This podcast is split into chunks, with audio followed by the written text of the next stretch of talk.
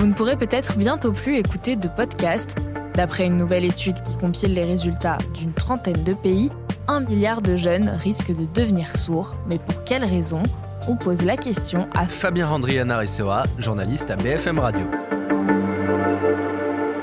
Louis, c'est un peu la même chose qu'avec la peau. On a un capital soleil, comme on a un capital auditif. Et une fois qu'on l'a épuisé, eh bien les dégâts sont irréversibles. Chez les adultes, on considère qu'il y a un danger pour l'audition à partir de 80 décibels.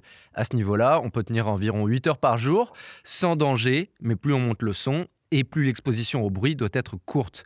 À 101 décibels, le risque apparaît au bout d'une vingtaine de minutes seulement, et devinez quoi? 101 décibels, c'est le volume auquel une grande partie des 200 000 jeunes interrogés, de 12 à 34 ans, écoutent leur musique au casque ou avec leurs écouteurs. C'est aussi le volume dans les boîtes, les concerts ou les bars dansants, et donc normalement, nous ne sommes pas censés passer plus de 20 minutes sans bouchon d'oreille. Et quels sont les risques? Alors il y a toute une gamme de dégâts, la surdité ça n'arrive pas d'un coup évidemment, ça peut être au début des acouphènes, vous savez ce sont les sifflements qu'on a dans l'oreille, dans le cinéma c'est souvent après l'explosion d'une bombe par exemple. C'est quelque chose qu'on a tous déjà expérimenté en rentrant d'un concert une fois dans son lit, plus de bruit dans la maison, on entend encore ce sifflement dans l'oreille qui peut être extrêmement fatigant. Et puis ensuite, il y a un risque de perte d'audition, clair et net. Des cellules sensorielles vont mourir et ne pas être remplacées. Le nerf auditif peut être abîmé.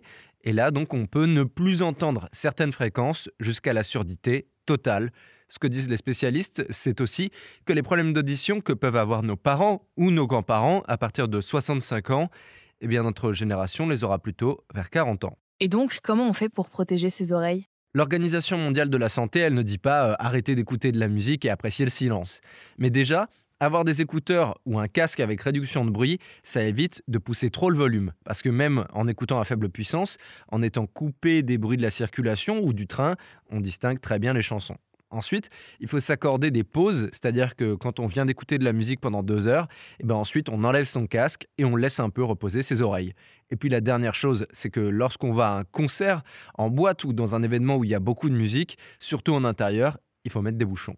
Alors pas forcément les bouchons de chantier fluo, mais il en existe avec filtres qui permettent d'apprécier la musique sans déformation du son, tout en protégeant l'audition.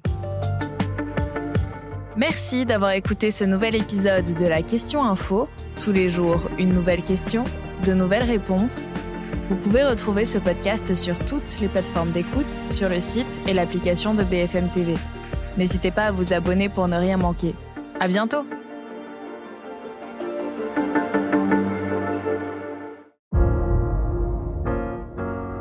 Vous avez aimé écouter la Question Info? Alors découvrez le titre à la une, le nouveau podcast quotidien de BFM TV.